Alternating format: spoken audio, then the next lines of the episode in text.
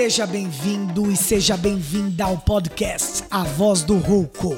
Este rouco aqui que vos fala é Guilherme Canto, professor artista que está em busca de partilhar experiências de arte, cultura e educação. Ah, se você quiser conhecer um pouco mais sobre nosso projeto, escute nosso primeiro episódio e segue a gente lá nas redes sociais para saber como você pode contribuir para que esse podcast continue vivo.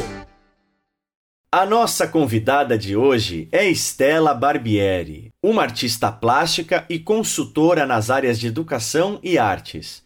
Foi curadora educacional da Bienal de Artes de São Paulo e atualmente dirige o Biná Espaço de Artes, um ateliê vivo com aulas, palestras e formações. Ou seja, uma ótima oportunidade para conversarmos sobre narrativas, que, como ela mesma diz, são arqueologias existenciais. Vale muito a pena ouvir esse papo.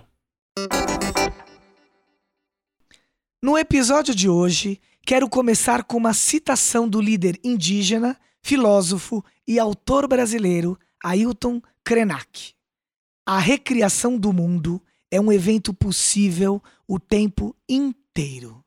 Isto faz-nos pensar que estamos a todo tempo tecendo nossa história, reconstruindo, ressignificando nosso caminhar.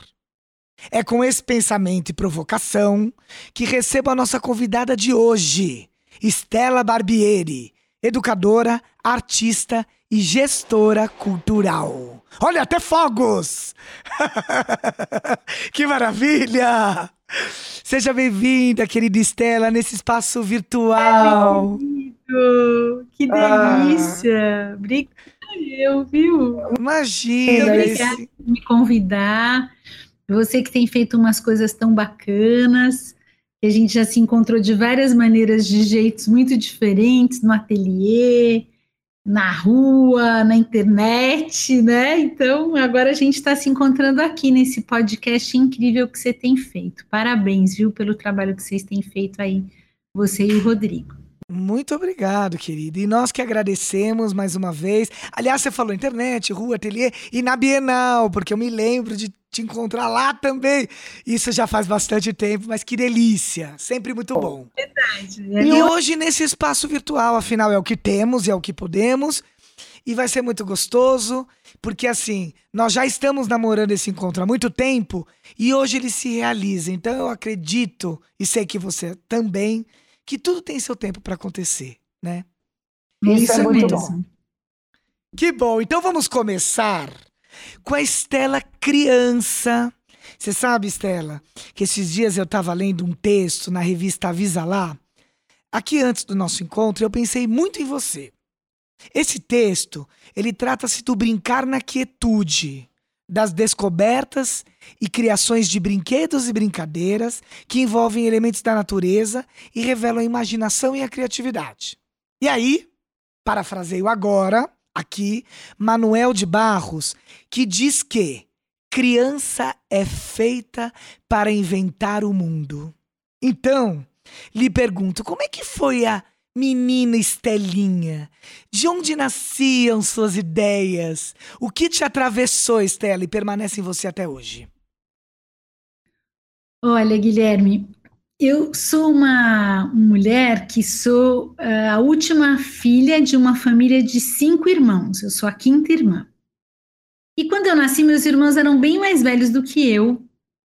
E era um outro momento da vida dos meus pais. Eles sempre foram muito carinhosos comigo, muito presentes na minha vida, mas era um outro momento. Então eu ficava muito sozinha, porque quando eu tinha cinco anos, minha irmã já saiu de casa, ela já tinha 18.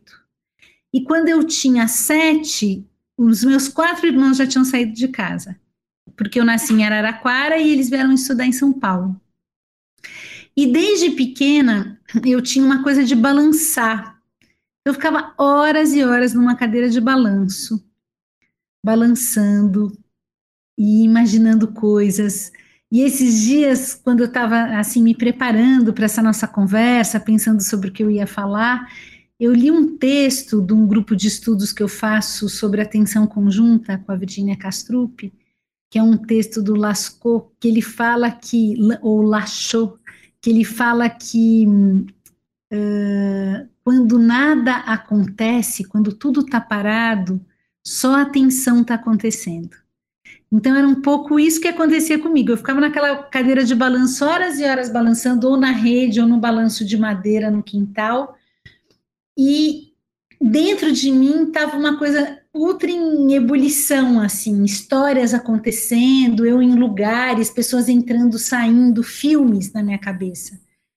E os meus pais sempre foram muito respeitosos com isso. Eles achavam curioso, assim, eu balançar tanto, principalmente as tias, os primos falam, nossa, o que, que essa menina tanto balança? E a minha mãe e meu pai achavam normal, porque eu era uma criança muito extrovertida, tinha vários amigos, mas eu tinha esse mundo interior muito fértil. Então eu podia ficar seis horas balançando. E aí foi engraçado, porque na minha adolescência, quando eu viajava com os amigos, eu sempre procurava um jeito de balançar ou numa rede que havia no lugar, ou numa cadeira de balanço, ou num balanço, e todo mundo achava um pouco estranho, porque de repente eu sumia e eu estava balançando. que gostoso! Aconteceu quando eu tive meus filhos, então meus filhos sentavam quietinhos comigo, ou deitavam na rede comigo, e nós ficávamos em silêncio, porque é uma hora que eu preciso ficar comigo mesma, eu não gosto de conversar. Então, isso me nutriu muito, sabe? Me nutriu a vida, me nutriu a imaginação. E uma outra coisa que me, me nutriu muito foram os quintais da infância. Nessa minha vida em Araraquara, além dos quintais da casa do meu pai e da minha mãe, a gente podia andar na rua à vontade. Com cinco anos eu já saía na rua sozinha, talvez até com menos, mas que eu me lembre com cinco. Mas tinha umas tias que moravam a duas quadras da minha casa, que era a tia Zizi, que tinha um quintal incrível, com galinheiro, e eram aqueles quintais todos misturados de chuchu, com roseira, com jabuticabeira, tudo misturado. E também as minhas três tias, a tia Conceição, a tia Maria e a tia Lilita. Essas três tias, elas não tinham casado, a tia Zizi tinha netos, tinha casado, tinha filhos, os netos iam também muito, a gente brincava junto. Mas essas três tias recebiam os sobrinhos, mas as três eram educadoras. Então, uma era professora de artes, que era a tia Maria, que eu chamava de vó, porque quando eu nasci minhas avós já tinham morrido, e eu ficava muito com ela. E ela tinha um ateliêzinho no fundo do quintal, onde ela ensinava a pintar telas, a pintar porcelana, dava aula para criança, e sempre tinha um bolo fresquinho de fubá, um cafezinho acabado de passar, e aquele quintal era desses quintais também com tudo misturado. Delícia. Era muito gostoso. Então, essas três tias, e a tia Lilita era uma grande contadora de histórias. Ela abria um guarda-chuva, acho que ela se inspirava na Mary Poppins, talvez. ela abria um guarda-chuva e rolava o guarda-chuva assim e cantava e contava histórias. Então, o que eu sou na vida, eu devo a essas tias, a, a esses quintais, a essas contadoras de história que contavam histórias incríveis. Então, eu acho que eu sou fruto muito disso aí. Foi a, a germinação veio daí. E olha que te atravessou mesmo, permaneceu e fixou em você isso, né? Essas marcas estão contigo até hoje, né? No seu, no seu fazer. No... Muito interessante, Estelinha. É, muito legal. Muito e elas eram legal. umas tias muito amorosas, assim. Acho que elas eram mais contidas e quando as crianças chegavam, elas se soltavam, então elas dançavam, cantavam. A tia Lilita, que era uma mulher muito tímida, usava uns birotinhos assim. E ela era uma mulher muito amorosa, então quando a gente chegava, ela cantava, dançava com a gente, fazia coisas. E a minha avó também era muito querida. Então. Nossa, muito afeto, hein? Muito afeto e muita efervescência, assim. Sim, de sim. Conhecimentos, de. Também a minha casa, minha mãe é uma grande cozinheira, então na minha casa sempre tinha um cheiro de pão, rosquinha, eh, fios de ovos, sempre tinha uma coisa de comida. E acho que uma outra coisa muito marcante na minha vida foi uma biblioteca que tinha a uma quadra da minha casa em Araraquara, e que na época tinha uma direção muito interessante e lá tinha uma vida na biblioteca. Então a gente ia lá para fazer grupo de xilogravura, fazer xilogravura. Eu tinha um grupo de poesia lá com gente de todas as idades, de todas as regiões da cidade, da área rural até tinha gente. E esse, esse diretor na época ele chamava Pedro Vaz. Ele era um grande cara assim, que tinha uma percepção uh, de como juntar gente diferente, era um ambiente heterogêneo, assim, de pessoas muito diferentes umas das outras. E ali, na minha pré-adolescência e na minha adolescência, foi uma formação incrível, porque é ali que eu li junto com as pessoas em rodas de leitura Clarice Lispector, uh, uh, Cortázar, ali que eu tive uma, uma, uma base da literatura e pude aprender com outros modos de fazer arte. Foi muito importante também para mim. Então, a gente tinha amigos que vieram do Nordeste, amigos que vieram do Norte do Sul, gente que mudou para Araraquara para trabalhar ou para estudar e que frequentava a biblioteca. Então, era muito legal. Acho que isso foi uma, uma coisa muito importante na minha formação, esse trânsito heterogêneo com gente de todos os tipos, foi muito. Muito incrível mesmo. E olha, e depois, como é que você foi construindo a sua narrativa como artista aí ao longo da vida? Porque você também atuou como professora, né, de educação, acho que até infantil, durante muitos anos, né? É, e aí acho interessante também uma coisa que você diz, é, que como artista você é propositora de experiências e processos de interação entre arte e educação. Inventa espaços que convidam a coparticipação. Pensa o quê? Eu te estudei, Stella. Aí eu te pergunto. Você é prova viva, então, de que a arte e a educação são intrínsecas, coisas que a gente está sempre dizendo por aqui. É isso mesmo? Eu acho que sim. E eu acho que sempre, quando eu tinha 14 anos, eu comecei a ser babysitter lá em Araraquara. Eu comecei a ficar com as crianças para os pais saírem. Não existia isso lá. E aí meus irmãos que moravam aqui em São Paulo fizeram um cartãozinho para mim que estava escrito: "Deixe suas crianças comigo". Ah, profissionalizaram. É, que legal. E as pessoas deixavam e eu não tinha a menor ideia do que fazer com as crianças. Eu ficava perdida, eu tinha 14 anos. Às vezes eu ligava para minha mãe e falava: "Ai, mãe, me ajuda, o nenê tá chorando". Imagina uma mãe deixou uma vez uma criança que tinha uma semana comigo. Uma mãe maravilhosa que confiou em mim, mas eu não tinha a menor ideia de como cuidar do nenê. Então eu fui aprendendo muito. E aí, quando eu fui para Campinas, eu, na verdade, tinha um sonho de infância de ser escritora, que de certa maneira eu realizei, mas eu ainda tenho vontade de escrever romances, de lidar com as narrativas. Eu acho que as narrativas são uma estrutura da minha vida e elas acontecem muito visualmente. Então eu, eu tinha vontade de, de ser escritora, mas eu achei que eu não ia fazer letras, que eu ia fazer jornalismo, porque eu tinha vontade de misturar ficção e realidade, então eu resolvi fazer o jornalismo. Aí eu entrei na PUC de Campinas para fazer jornalismo e fiz amigos incríveis, conheci pessoas maravilhosas, amei morar em Campinas. Só que eu não gostei de jornalismo. Eu era muito viajandão para ser jornalista, de ficar com as histórias e, e, com a poesia, não era a minha. E eu comecei a fazer estágio numa escola, que chama Escola do Sítio, que era uma escola lá em Campinas, eu era estagiária. E umas amigas da minha irmã, a Eve e a Eve Borges, que são pessoas maravilhosas, elas eram professoras lá. E eu comecei a estagiar nessa escola e comecei a estagiar com crianças pequenininhas. E a professora, que era incrível essa professora, era uma professora boa professora, conectada com as crianças, conectada com a natureza, ela era maravilhosa. Só que um dia nós fomos num zoológico, eu fiquei com um grupo de crianças e ela ficou com outro, e foram vários grupos da escola. E ela esqueceu uma criança no zoológico, coitada. E ela não contou na hora de ir embora. E eu virei professora de um dia para o outro, porque ela foi mandada embora, para minha tristeza, porque eu gostava muito dela, mas eu virei professora da sala dela. Eu tinha 17 anos, não tinha experiência nenhuma. Só que eu me divertia com as crianças, eu brincava muito, eu cantava muito, eu contava história que juntava as outras salas para contar história. Eu não, não sabia que existia a profissão de contador de história, eu gostava de contar história.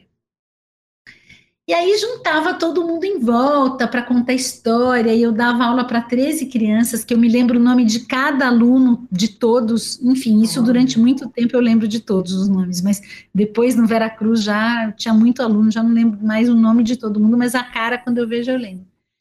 Mas aí eu virei professora nesse sítio que era numa área rural, perto da Unicamp, e eu trabalhava então com essas com essas crianças, que era uma coisa maravilhosa para mim.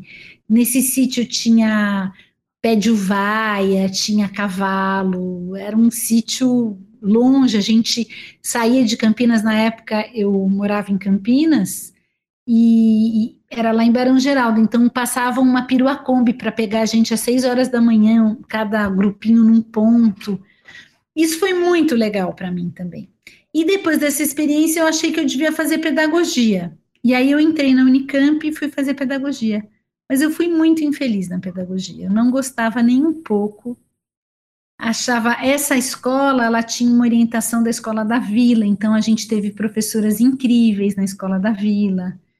Teve a Cristina Preta, enfim, várias pessoas e a gente lia muita coisa do Paulo Freire, a Madalena Freire. Eu ia atrás do Paulo Freire, ele dava aula numa cidade próxima ali de Campinas, e eu ia ter aulas com ele, então toda semana eu ia nas aulas dele. Enfim, foi um momento de muita. E ao mesmo tempo eu tinha um grupo de intervenção urbana com duas amigas, com a Fernanda Mendes e a Olga Guerra, que chamava Nós no Espaço. E a gente pintava muros, pintava postes. Isso era nos anos 80, 82, 83. E então essas coisas todas foram indo juntas. Depois a gente teve um ateliê na garagem de um amigo. E aí essas coisas foram andando. Mas eu sinto que com o tempo eu queria mesmo era ser artista, sabe? Eu queria muito ser artista, só que eu não sabia como, eu não conhecia nenhum artista. Meu pai era arquiteto e era um homem que gostava muito uh, de Velázquez, de Cezanne, de assim, de vários artistas. Ele era um estudioso e adorava é, de El Greco. Então, eu conhecia isso, conhecia pouco arte contemporânea. E aí uma amiga minha, que era a Eveline Borges, que é essa mulher, que é uma mulher incrível, que é cenógrafa, também é uma grande artista, falou, olha, eu conheço o Guto Lacaz. Olha que coincidência. Ai, o Guto! O Guto Lacaz. Aí eu falei assim, mas como é que eu faço? Ela falou, liga para ele, liga para ele, quem sabe ele te ajuda. Aí eu liguei para o Guto Lacaz, falei, olha, é o seguinte, eu quero ser artista, eu não sei como fazer, eu estou fazendo pedagogia, eu não estou feliz na pedagogia, e eu queria ver se você não dá umas aulas para mim. Ele falou, ah, mas eu não estou dando aula. Eu falei, mas você dá umas aulas para mim? Ele falou, tá bom, então você vem aqui que eu te dou umas aulas. E aí eu comecei a ir no ateliê do Guto, não foi muito tempo, foram alguns encontros, mas foi muito marcante para mim. Primeiro porque era muito divertido. Ele sempre me esperava com alguma surpresa. Então um dia eu chegava, ele estava de costas, quando ele virava de frente, ele estava com um bico de pato. ele me recebia como um arauto batendo uma madeira no chão. E o Guto, ele foi me dando vários exercícios de fazer engenhocas, de fazer umas coisas de papier machê. E eu voltava para Campinas, preparava as lições dele e voltava para São Paulo. Isso foi me dando uma, uma vontade cada vez maior de, de ser artista. E ele falava para mim: olha, Aqui em cima de mim, ele, ele tinha um ateliê num prédio, na, na, na Pamplona, na Alameda Pamplona, aqui em São Paulo.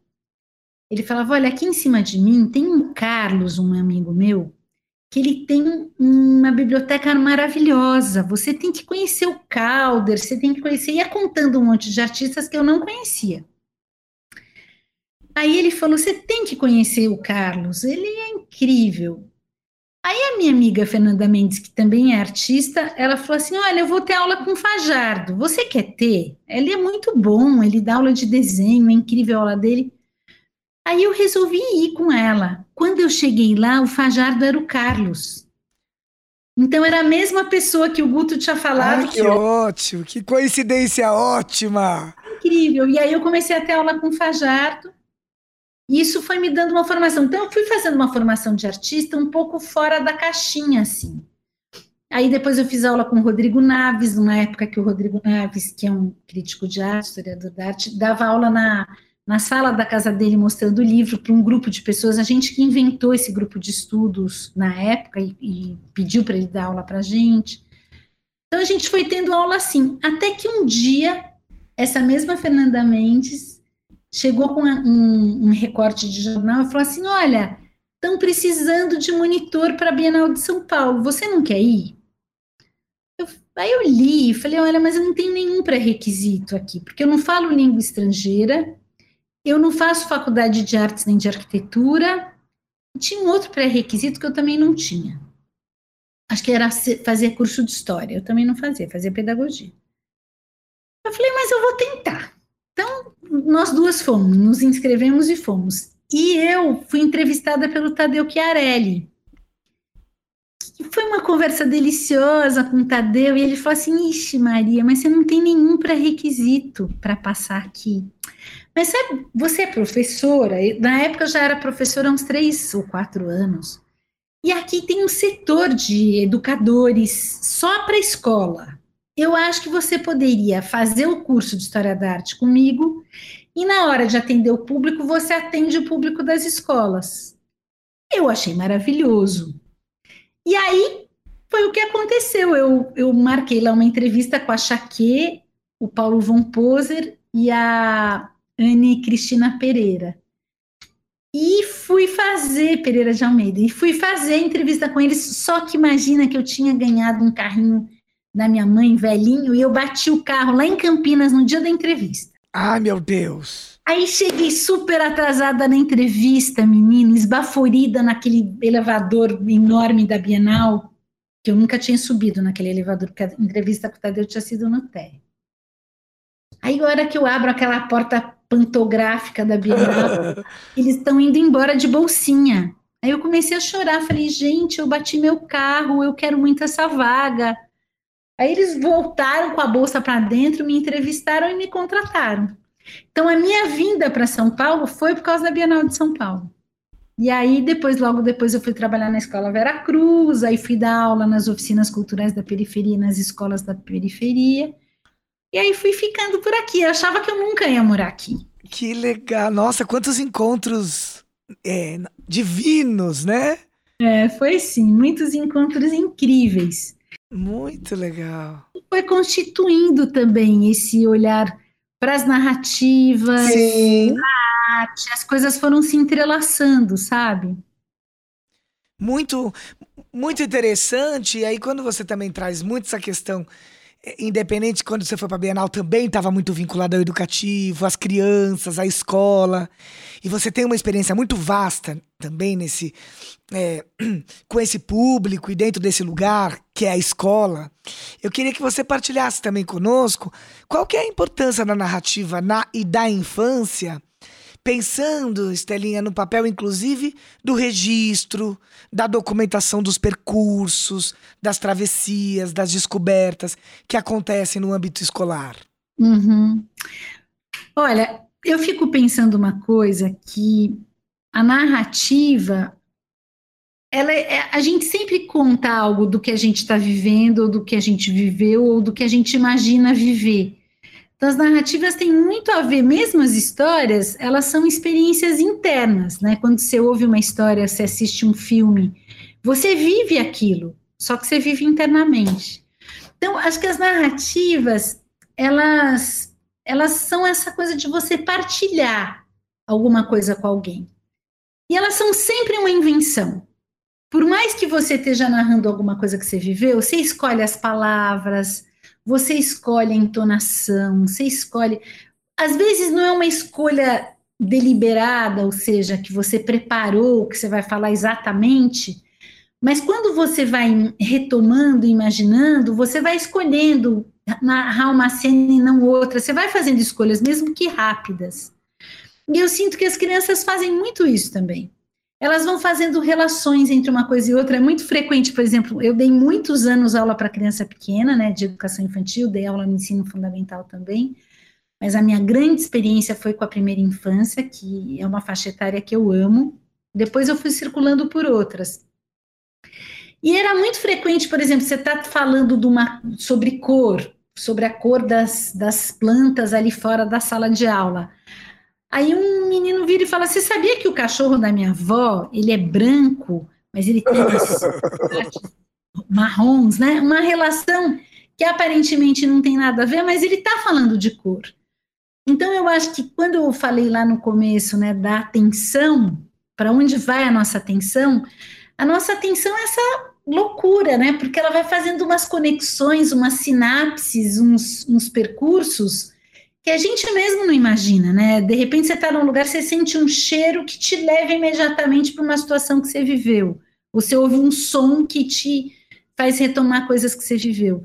Então essas as narrativas elas são acesas por coisas diversas assim, né? Então, e você vai dando ênfases para elas. E eu sinto que um dos papéis, por exemplo, da gente fazer a documentação pedagógica, da gente registrar o que a gente está vivendo, é para que a gente se localize naquilo que a gente está vivendo e, de uma certa maneira, também para que a gente possa olhar depois e aprender com aquilo. Né? Não sei como é que é para você, mas, por exemplo, às vezes eu tenho uma ideia. Eu tenho várias ideias ao longo do dia, todo mundo tem. Se eu não anoto, às vezes eu esqueço, falo, nossa, mas eu tive uma ideia para isso que eu não lembro mais. Então eu sinto que uh, a possibilidade de você tornar visível, tornar perceptível uma ideia de vários modos, é uma possibilidade de você partilhar primeiro consigo próprio e depois com as outras pessoas também.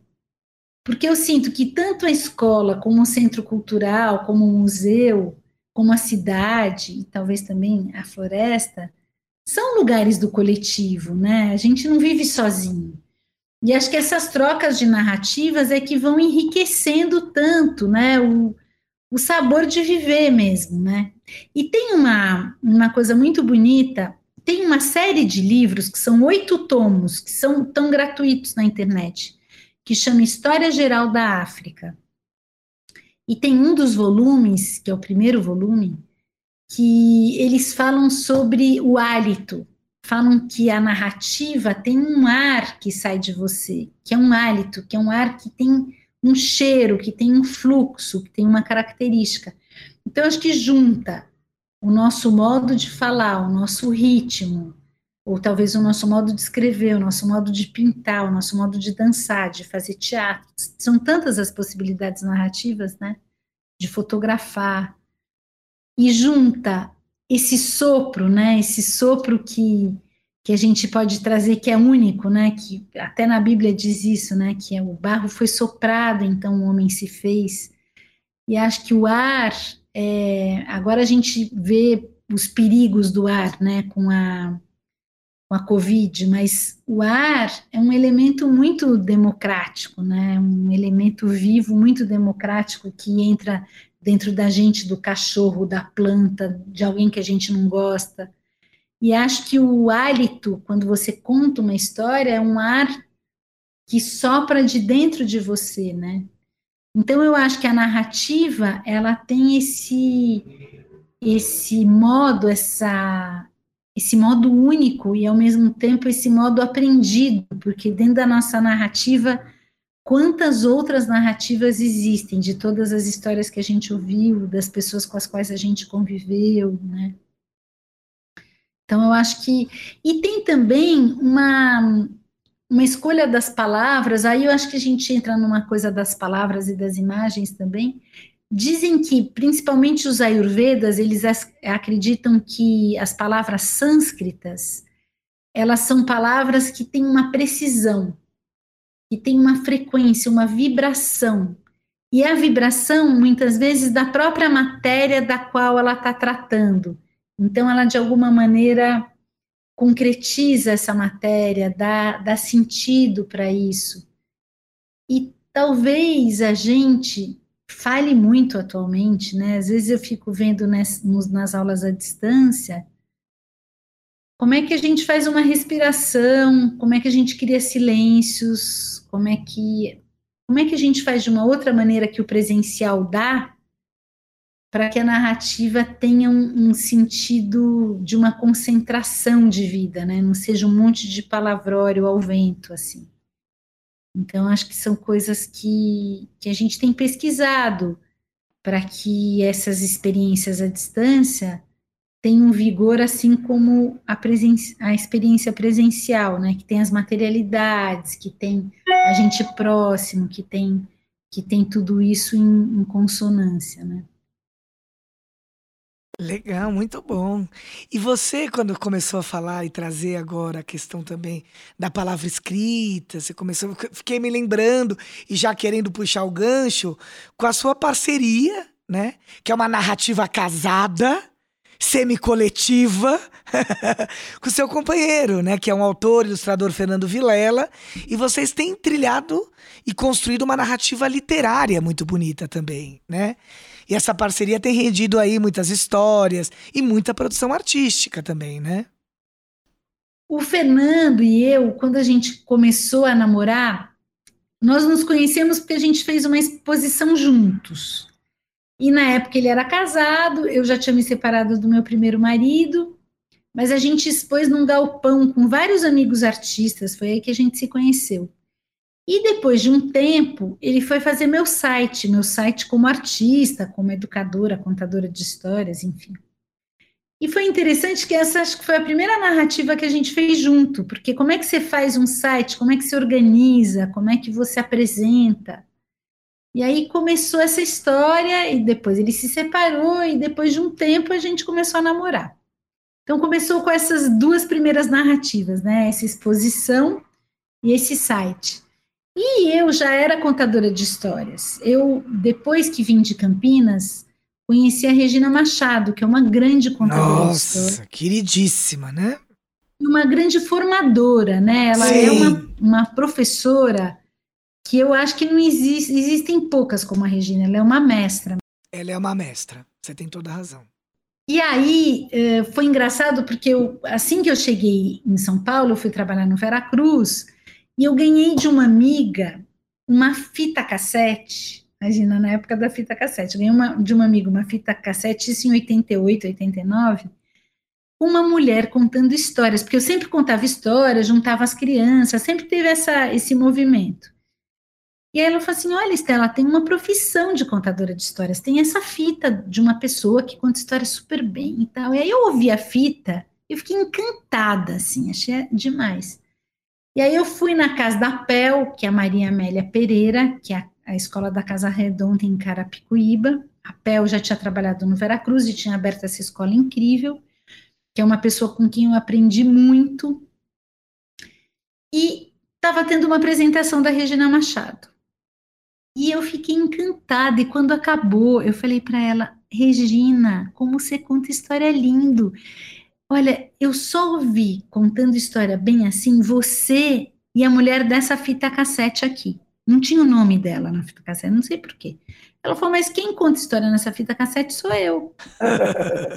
Aí eu comecei a fazer aula com ela e fiz o grupo junto com ela. Eu já tive a oportunidade de ouvir uma história com ela. Maravilhoso, é demais, é inenarrável. É inenarrável. eu comecei a, a, fazer apresentações com ela, depois a gente fez o grupo, e, e depois eu saí do grupo.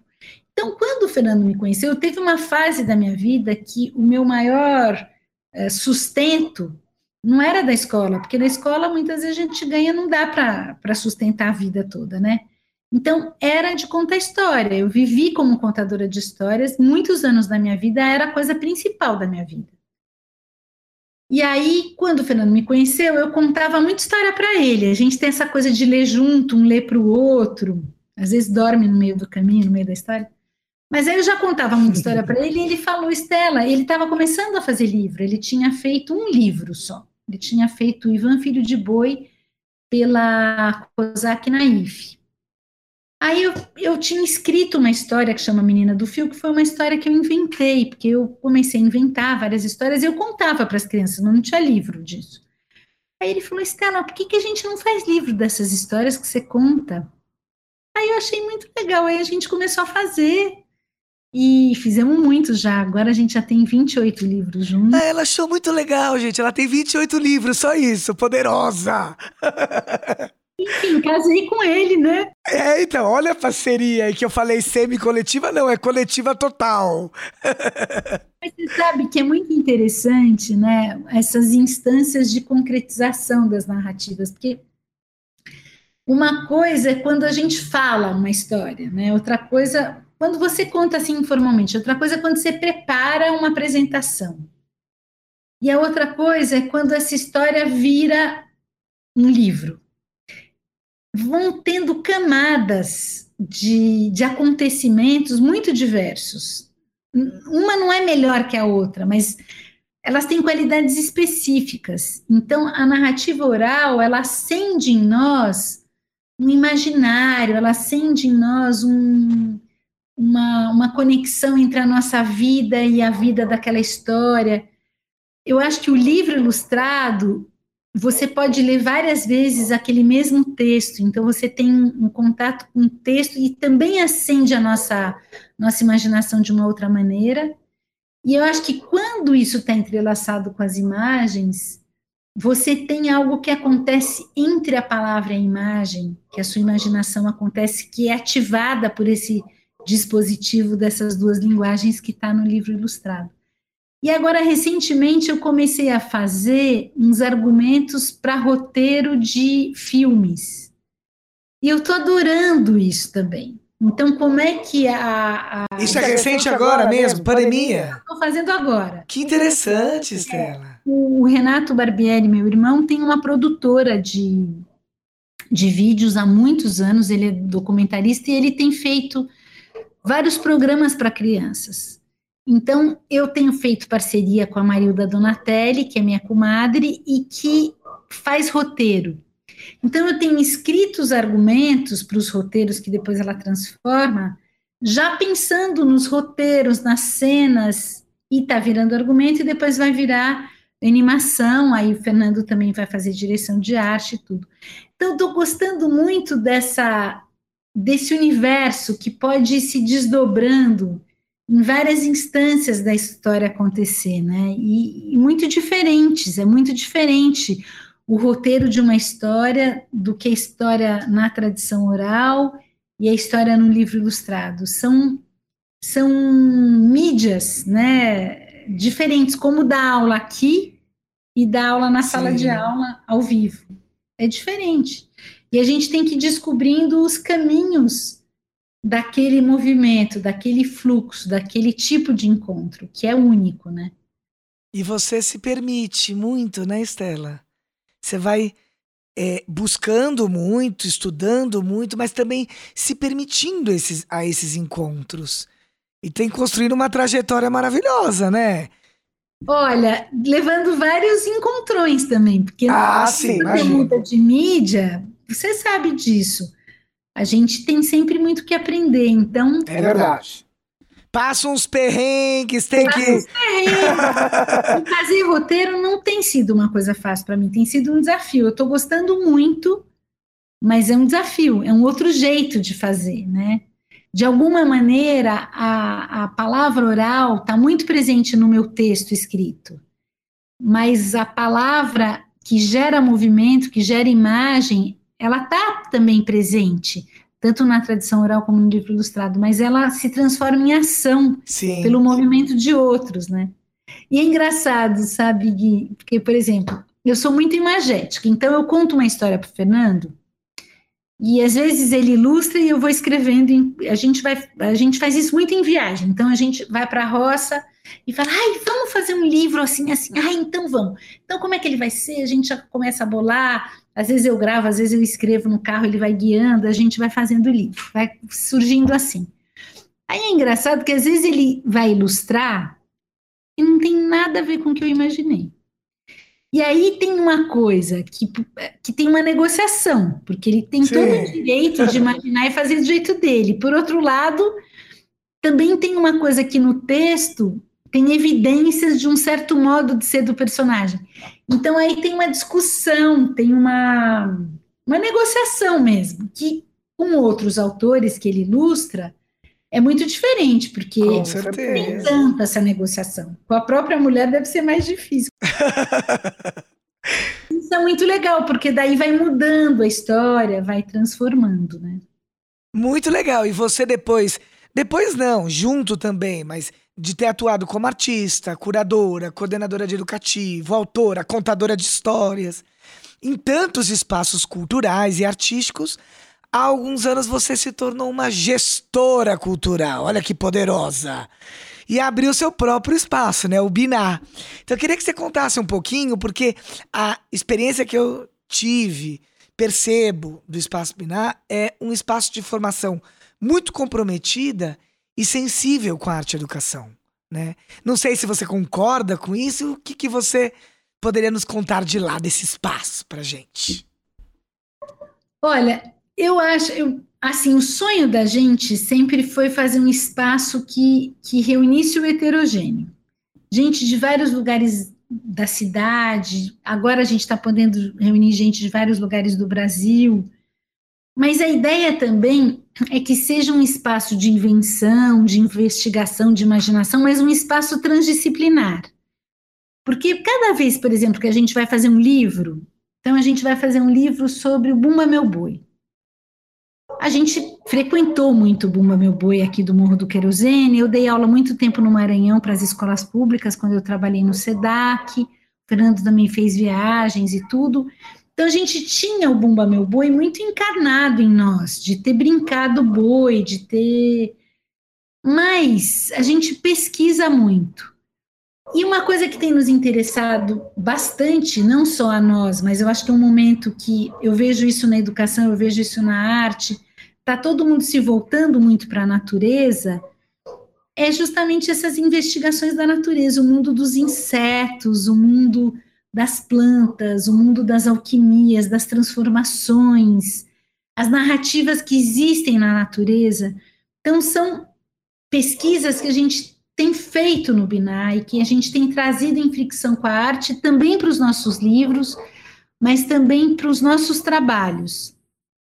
Então, como é que a gente faz isso, né? Como é que a gente lida com a invenção que há nisso? Então, acho que isso é alguma coisa que a gente tem vivido muito, que tem sido muito legal. Então, no Binar, essa transdisciplinariedade, o Fernando também há muito tempo faz com Flávio, Flávio Altertum, que é um microbiologista, um estudo é, dessa relação entre a arte e a ciência. Enfim, isso está muito presente na nossa vida. Então, a transdisciplinariedade é para nós um foco fundamental no Binar, que a gente não lide só com a arte, mas que a gente lide com a arte, com a literatura, em diálogo com as outras áreas do conhecimento. E eu sinto que para quem trabalha com educação infantil, com ensino fundamental, isso é muito presente, né? Ou precisaria muito. ser. Sim. Porque a gente precisa trabalhar mais junto, a gente precisa trabalhar com as outras áreas do conhecimento, fazer investigações, investigações de corpo todo, investigações que levem em consideração as questões das crianças, as questões dos professores, as questões dos outros colaboradores, enfim. E aí a gente foi fazendo no Binar alguns programas que, que trazem essa fricção, né, ou esse entrelaçamento. Um deles é o Festival Pororocas, que a gente já fez vários, que a gente sempre traz profissionais de diversas áreas para discutir um assunto. O outro é o Circuito Binar, que são oficinas que a gente dá junto com profissionais de outras áreas. Então, por exemplo, um show com Tião Carvalho enquanto está tendo uma aula de aquarela ou uma aula de percussão com auriculares enquanto está tendo uma aula de colagem. Que essas coisas vão acontecendo junto. Então, quem está fazendo colagem pode estar é, tá fazendo percussão e quem está fazendo percussão. Enfim, que essas coisas tenham essa. Ah, que essas coisas tenham essa. Esse entrelaçamento aí. E, por outro lado, a gente tem feito também o túnel. O os túneis são encontros também de, de pessoas de diferentes áreas do conhecimento, a partir da pergunta de uma criança. Então, por exemplo, como uma árvore cabe numa semente? Então, vem lá uma bióloga e um paisagista para discutir sobre isso. Ou a pedra é viva? Aí vem especialista em pedras e em outro artista para discutir sobre isso. E por aí vai. Fora o que a gente faz muitos ateliês. O Biná é um espaço bem prático, assim, que a gente estuda, que a gente pensa, mas que também pinta, ilustra, faz instalação, faz intervenção no bairro, faz várias ações que, que são experimentais, que a pessoa tem a oportunidade de experimentar. E agora a gente está preparando alguns cursos de pós-graduação e também estamos uh, fazendo alguns cursos IAD que vão sair esse mês ainda. Então, são cursos que as pessoas podem fazer na casa delas, assistir na casa delas a hora que eles quiserem, que está gravado lá por um período para que elas possam fazer. E a gente trabalha com criança também. Então, a gente, quando era presencial, a gente recebia grupos de escolas, mas a gente também tem o Berilimbau, que é um grupo de crianças que acontece semanalmente. E agora, à distância, a gente tem feito uma programação para escolas, vídeos de formação de professores, encontros com professores, mas também a gente faz o birilimbal aqui pelo Zoom, né? Faz por aqui mesmo longe. E a gente espera poder voltar logo. O Biná é um, um galpão que fica aqui na Lapa, na Vila Romana, que por sinal delicioso, né? Super acolhedor. A gente está arrumando lá, preparando, porque a gente em breve também pretende fazer encontros presenciais outra vez. Vamos ver como é que fica a vacinação no nosso país, como é que fica a vida das pessoas, né? Mas é essa a ideia. Ah, que delícia, que lindo tudo isso! Ah, Estela, que delícia de papo! Olha, eu gosto de finalizar sempre com um trecho, um pensamento, né? E é sempre um desafio, porque eu não sei exatamente, porque eu, alguns eu escolho dois, enfim, né? Pra gente, de acordo com o papo, que é muito orgânico e natural, mas com você, é, eu pensei muito. E aí eu escolhi adaptar um trechinho de uma poesia do Alberto Caieiro, né, que é o heterônimo de Fernando Pessoa, que diz assim: Procuro desencaixotar as minhas emoções verdadeiras, desembrulhar-me e ser eu. É essencial se permitir, saber sentir, saber ver. Mas isso, triste de nós que trazemos a alma vestida, isso exige um estudo profundo, uma aprendizagem de desaprender. Então eu acho, trouxe isso pensando, não é lindo? Lindo. Ah, Estela, que a gente possa despir do traje que nos impuseram ou que nos permitimos sem perceber, para que eu, para que a gente possa viver o mais simples, o mais orgânico. E res...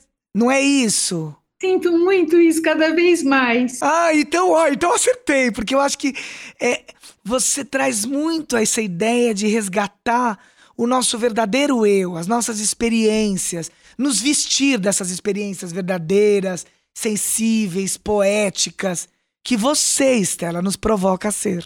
Ah, querido, eu sou muito provocada também. Eu adorei esse nosso encontro, Guilherme. Muito obrigada, querido. Obrigado você, foi uma delícia e um prazer que também vou dizer aqui, inenarrável, não é só com Regina Machado, não, com você também.